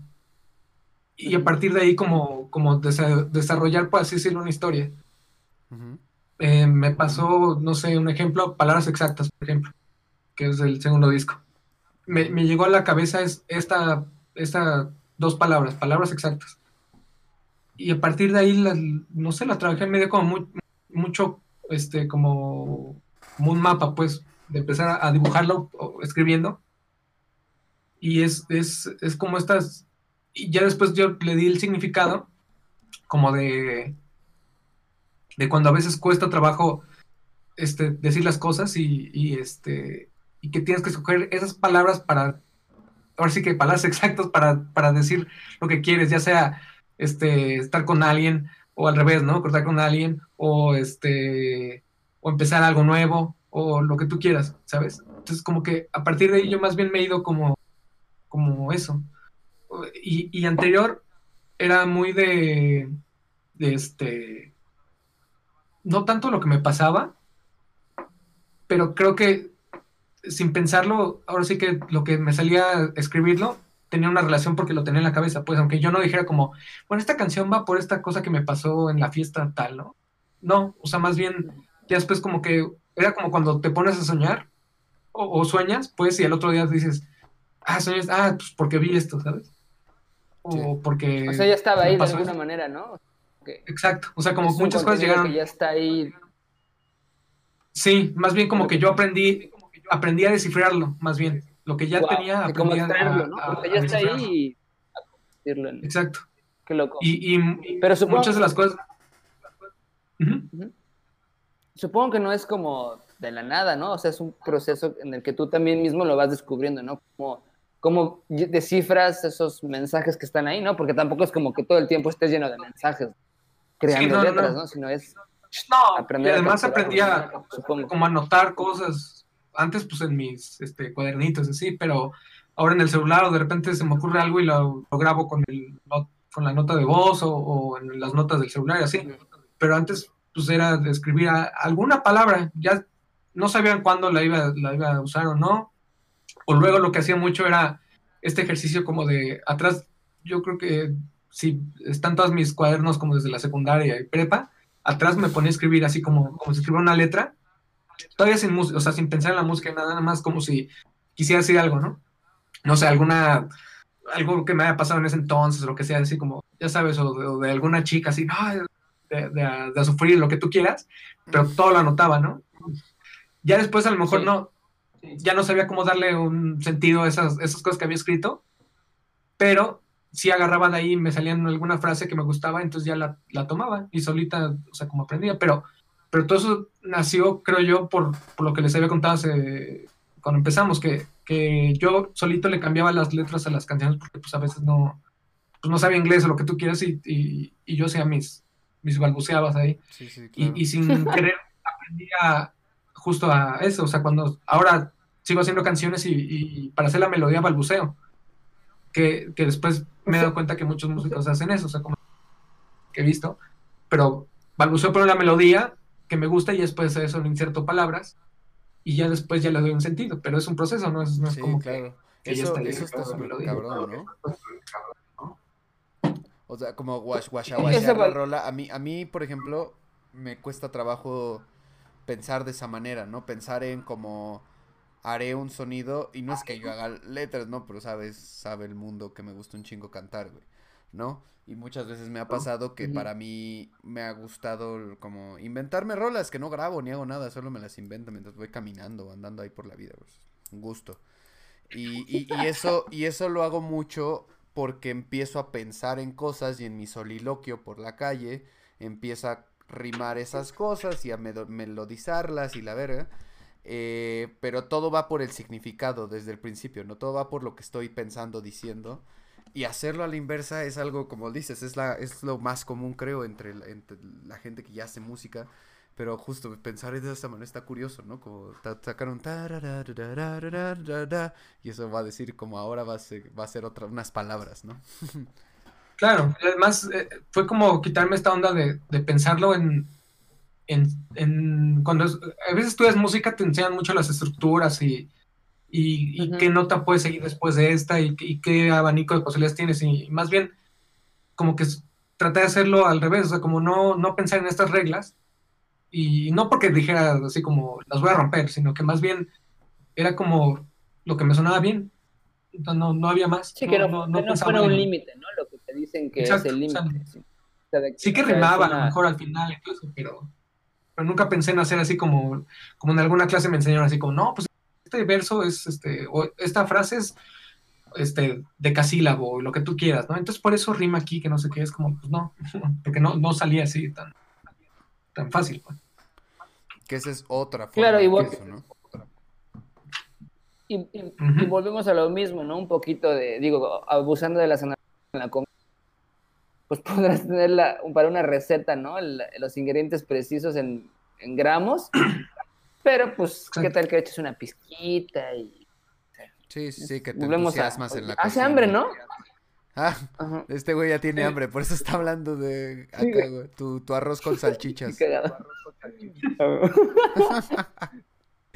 Perfecto, Cochinita no, pues esto, También, esto digo, está muy chido. En cuanto a, en cuanto a temas, pues también no, no es como que todo, o sea, de lo que he hecho como de canciones así, no, realmente no es como cosas que me han pasado a veces, o es más como de, a, veces hasta siento que me robo historias como de que veo de los demás, o cosas así, ¿sabes? Sí, o sea, pues, como claro, situaciones, tal. Pero las capturas, ¿no? Es, es lo que decimos, ¿no? O sea, esa, esa habilidad de, de letrista de capturar esas historias o momentos o imágenes y convertirlas en, en poética musical. Sí, Eso está súper chido, güey. Súper chido. Y es, es una forma muy curiosa de entender, de, de, de, de- de entrar a ese mundo, ¿no? Porque justo, ¿no? Como que con los sonidos, como que todo es tan ambiguo, o bueno, tiene tantas interpretaciones. Pero ahora, como dices, ¿no? Justo, Sí. ahora voy a, ahora voy a cantar esta rola. Y, y la gente de la rola, de una letra que tú decías, no mames, es que está clarísimo que le estoy hablando a mi mamá, güey, ¿no? A, a- a mi abuelo que falleció y lo- la infancia que tuve con él. Y alguien te dice, no mames, es que se está súper dolorosa, güey. Hablas bien cabrón de la sex, güey, ¿no? Y es como, no, güey. no, una cosa así, ¿no? Seguro. Y ese es, justo, ese es otro tipo de abstracción artística y resignificación en, en el otro, ¿no? El ejercicio de la comunicación. Claro, cómo esa persona- este, la última rola como que sacamos de, de sencillo que se llama Entre Líneas, nació así, este, estuvo como unos meses antes como de terminar la letra y así, falleció un tío, ¿no? Por ejemplo. Entonces, como que yo lo tenía muy, muy como en la cabeza, pero no es como que la canción yo la he hecho así, que no, pues es, es para mi tío, ¿no? Porque falleció así. No, pero sí tiene ciertas frases que me hicieron como mucho clic y también como que sentí como que me aparecieron así. Y si la escuchas y la, la- ves la letra, da mucho sensación de que parece que se la hice a mi tío, pero no. O sea, no, aunque No y sí. también me, me agrada esa... No, y sí, exacto. Porque también lo, lo tenía mucho en la cabeza, entonces siento que, que sin ser un tributo, por así decirlo, pero tiene algo y también eso está padre, pues, porque yo también le doy un significado, es lo que les decía, también tal vez esa frase que digo es muy para mí y yo sé que ahí estoy pensando, por ejemplo, en él, ¿no? Y a lo mejor, este, cuando la, alguien más la escucha y la escucha completa, le da otro significado y también eso está bien chido, porque le estás dando otra vuelta a la canción y, y estás y le estás haciendo parte también tuya, Sí, claro. ¿no?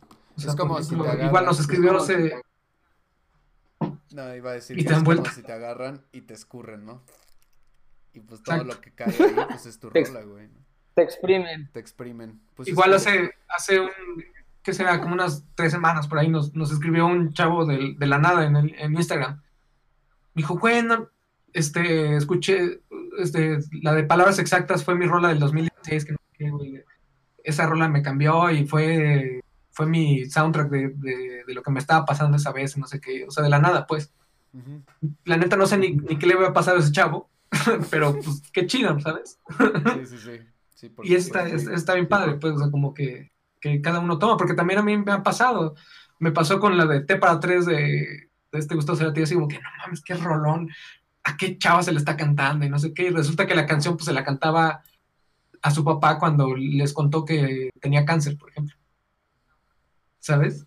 O sea, una Sí, cosa sí, completamente separada de lo que yo había. Y, y eso tampoco me quitó como el, el- la idea que yo tengo de las rolas, o sea, se me hace súper chingona. Y, y Sí, escucho. sí, y así me pasado con un buen de canciones. Es el éxito, ¿no? Es el éxito del ejercicio comunicativo de, de cualquier arte, diría yo, y en este caso de la música, ¿no? O sea, que llegue alguien más y en el cerebro de una persona se convierta y florezca y, o sea, es como, es como sembrar, ¿no? Cae la fruta, esparce semillas, Exacto. crece otro árbol, güey. Claro, Lo mismo. exacto. Pues qué chido, hermanos. Hemos tenido todo un viaje musical con todo y interrupción de internet.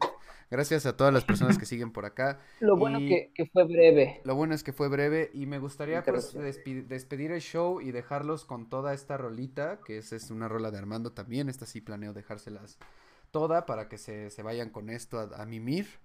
Eh, pero antes de ello, pues cuéntame, cuéntame de A Group Called Cobra mientras voy preparando esta rolita, güey, porque pues sé que es Perfecto. a new proceso in your life. Sí, pues este proyecto nació como. Habíamos trabajado como los discos con los canales con un productor, que, era- que es este Andrés. A partir por ahí tuvimos como, como ondas que, que empezamos como a, a cambiar caminos, pues. Entonces, para el EP ya empezamos ya a trabajarlo como nosotros. Pero yo siempre tuve esta onda de, de empezar a meterme un poco más en la producción de la música, pues, de la banda y de, y de proyectos míos. Pero también quería cambiar esta onda también la que estaba haciendo música para no estan- estancarme tanto en el proceso y poder también de repente respirar porque a veces me, me, cos- me empezaba a costar más trabajo para hacer las letras o cosas así. Ujú, ujú. Entonces, este proyecto nació como me puse a la, a la idea de, ya después supe que se llama flujo de conciencia, que es que sin querer es algo que he aplicado pues, desde siempre, que es esta onda de, de hacer como lo primero que salga sin, sin pensarlo, pues. O sea, como sin... lo- lo- es, es un poco más en, como en la escritura y eso. Pero es como esta onda de, de dejar como que el inconsciente, este, maneje. no- del, que el consciente no esté trabajando y que más bien el, el inconsciente sea lo que salga. Porque al fin y al cabo, pues es lo que, lo que traes en la cabeza, que es lo que platicábamos con las canciones. Entonces, como que todo empezó así, dije, ok, quiero hacer esto y no sé cuándo, y de repente, este, leyendo una entrevista de esta Leticia Sadier, la de, la, la de Stereolab, ellos como que siempre han sido como muy políticos y toda esta onda y como muy artísticos y eso. Y entonces, muchos de una influencia muy grande para ellos es un es este grupo que se llama de artistas era de los 1940 por ahí que se llama este que, que se hicieron llamar Cobra. Cobra es un conjunto de artistas de Copenhague de Bruselas y de Ámsterdam que parte de su manifiesto por así decirlo era como hacer las cosas justo con el, in- con el inconsciente eran pintores eran locura. todo esto. Entonces, sin querer, otra vez, como que leyendo esto me dio así como que, órale. Entonces, literal, en, en la frase de la entrevista decía, a, a Group Calcobra. Mm, Entonces, como que dije, ah, pues, eso, el nombre. Me da el clic con lo que quiero hacer, como, como sin pensarlo. Súper interesante. Entonces, tenía el nombre, tenía la idea, y este, y me, literal, fue así, me monté la batería, o sea, puse micrófonos y todo, y toqué. O sea, me puse un clic, pues, ok, quiero que sea un tiempo rápido. Puse el clic, toqué la base, o sea, sin, sin nada, o sea, sin, sin pensar en la estructura ni nada. Lo toqué, hice otra toma porque dije, ok, quiero hacer esto. Quedé a gusto con lo que hice, la pasé a, está en la computadora, después agarré el bajo y así. Y fue Fórmula, que es la rola que sa- salió ahorita. Y después, o sea, mi plan siempre fue así como hacerlo yo, yo mismo. Y después dije, ok, voy a hacer un EP, pues mínimo para las cinco canciones. Y las otras cuatro canciones salieron bajo el mismo concepto, pues. Hacerlo con esta onda de, lo primero que me saliera. En una así, a lo mejor repetí algunas cosas, otras no, así. La mayor parte son este, toma uno. Casi todo lo que escucharía, al menos las bases son en toma uno.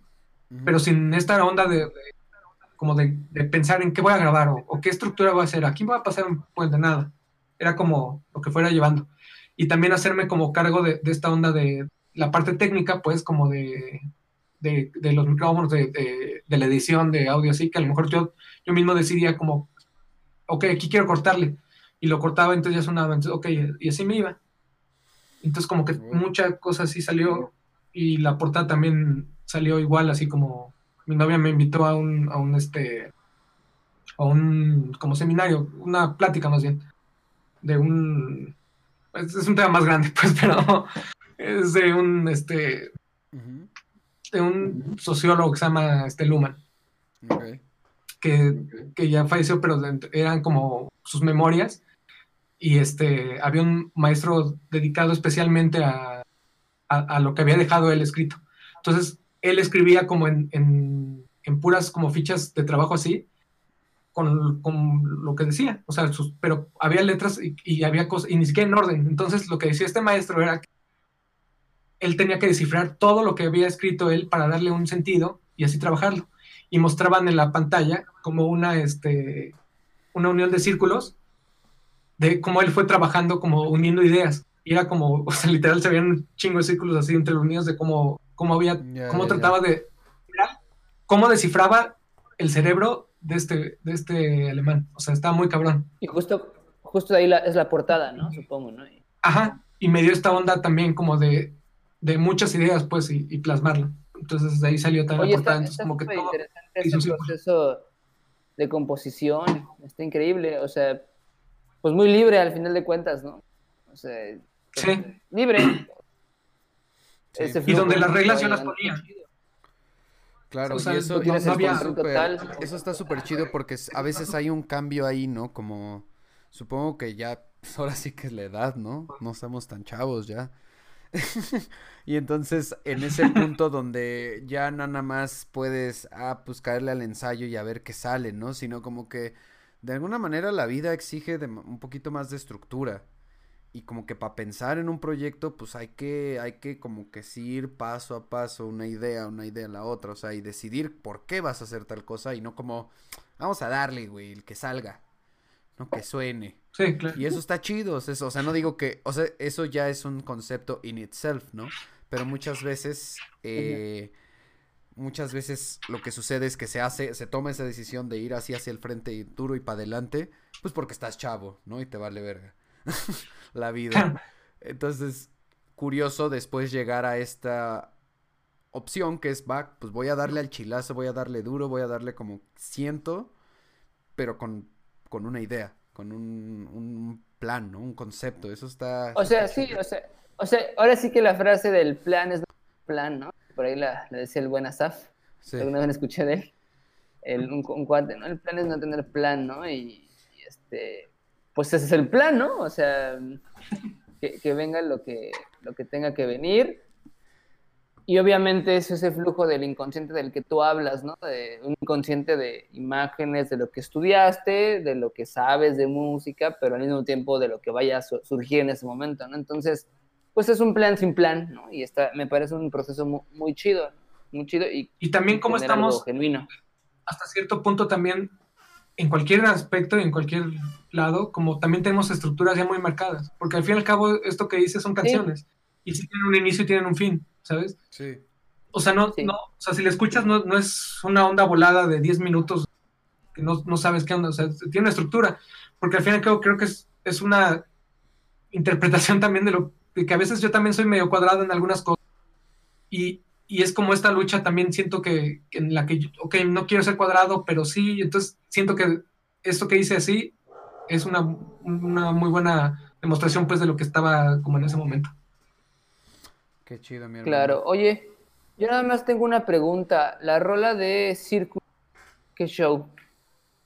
¿Salió así? La de círculo, sí. Lo único que te había pensado era que quería hacer nada más el quebrado en, en algo, en cuartos o en siete octavos o en algo.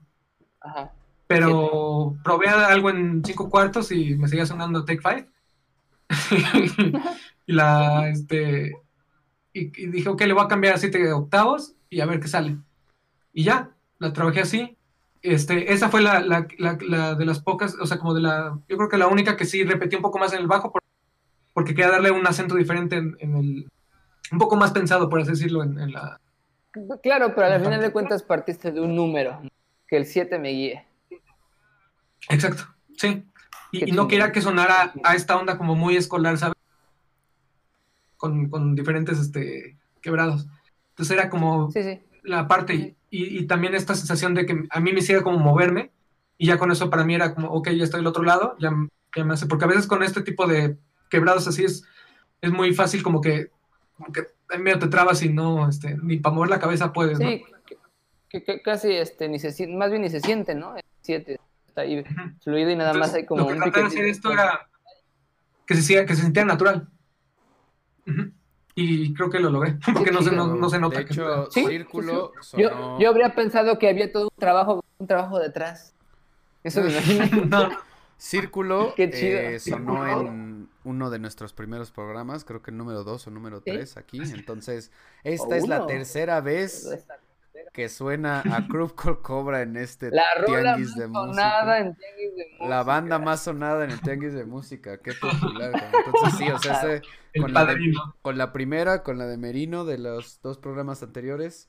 Y esta, la, tercera banda. vez que Cru- a Col Cobra se manifiesta aquí. Entonces, pues qué chido, Armando. Vamos a poner esta rola de fórmula, pero pues Te bueno, llevas con el esa, récord. con esa nos despedimos. Y pues muchas, Muchas gracias, gracias. carnal. Espero lo hayas pasado bien. Espero haya sido Muchas gracias. chido. Pues, un buen yo encantado pasaje. cuando para hablar que sí. O sea, hasta para escoger rolas me costó trabajo, pero cuando quieran invitarme estoy, estoy este. Pues es difícil, ¿no, Armando? Escoger pocas rolas y para describir una vida musical, pero está chido el Claro. ejercicio de platicarlas, ¿no? O sea, al final podremos estar aquí Justo. mil horas platicando de música y no acabaríamos. Y qué chido la banda que se conectó, les agradecemos muchísimo que sigan aquí, los que siguen, si alguien sigue, Sí los siguen, que sí no. De pueden hecho- escucharlo después. De hecho, aquí dice el buen Axel Palacios. Bueno, Marco, eh, Marco Antonio Silva nos dijo hace rato Sixto Rodríguez, que nos estabas hablando de lo de Los Ángeles eh, Negros. Eh, luego por acá, Axel Palacios dijo, sí sonó transición. No sonó transición, carnal. Pero eso solo revela que le quitaste al stream, así que muy mal hecho. Eh, por acá Luisa, el, el buen Adrián Pony le dijo que no. Y Mary te pregunta, ¿cómo se llamó el lugar de la tocada en Polanco? Estuvo buena esa. Ah, híjole, no me acuerdo, porque está bien raro. Y No nada me más acuerdo. dice, Creo, este lugar duró como dos meses, creo nomás. dos meses en los que la quitaron, güey. Y pues En la, en la escena dice Merino, ya invítame a tu estudio, Armando. Así que pues ahí está. También a mí. Ya pronto, ya pronto. Ya vamos. Sí, claro, están- De hecho, vamos para allá. A ver, pongan muchos likes. en- Estaría súper chido. Pongan muchos likes y nos vemos el- en casa de Armando para echar la peda en lunes. ¿Sabes qué sería bien chido? Hacer likes, el, el jam del tianguis. Todos los músicos que han pasado por aquí, hacer una alineación ahí cotorrona, reunirnos y tocar. Estaría El, el, el, el, el pedo es un poco el lag, güey. Tendríamos que resolver eso, pero bueno. Igual y. Bueno, no, igual no, y no aquí, me refiero en la vida real, güey. Hacerlo Perfecto. real. Pues sí salieron un chingo- El Eric, toda la Sí, banda sí, sí, deberíamos de hacer un stream especial de fin de año. Con todos con vino y con ropa de invierno. Hasta tú en Mérida. Ponte un saco. Sudando un chingo. Sudando frío. Vístete bien, güey, y con ganas de cagar. Ok, y dice. Raúl Pues muchas Cortés gracias que le mandes un beso. ¿A quién? Sí, claro. El buen Raúl Cortés. al Rulas. Beso al Rulas. Me, me dijo a mí, ¿verdad? A ti no. Tú no, no, no le interesas demasiado. Pues Ya bueno, gracias a todos. Ya se fue. A Fernando lo ofendieron. Eh, qué chido que estuviste acá, Armando. Nos vemos eh, la próxima semana. Y pues bueno, regresa al Tianguis cuando quieras, carnal. Aquí está abierta la puerta para seguir Gracias. hablando de rolas. Gracias. Gracias por la música, por los momentos, por la plática chida. Siempre se aprende algo y estuvo Sí, muy hoy- hoy nutrido lo de hoy, todo lo hoy aprendimos mucho. experiencia. Y gracias a todo lo que, lo que, a los que se conectaron, reitero, nos vemos la próxima y seguimos invitando a banda. Invitando Gracias, a- Armando. A huevo. Gracias. Se quedan aquí con fórmula de el grupo Fórmula. llamado Cobra. Cobra. Pum, hasta arriba y hasta abajo. Hasta la próxima, amigos. Nos vemos la próxima. Te desconectes, Armando, del Discord para seguir cotorreando de la gente.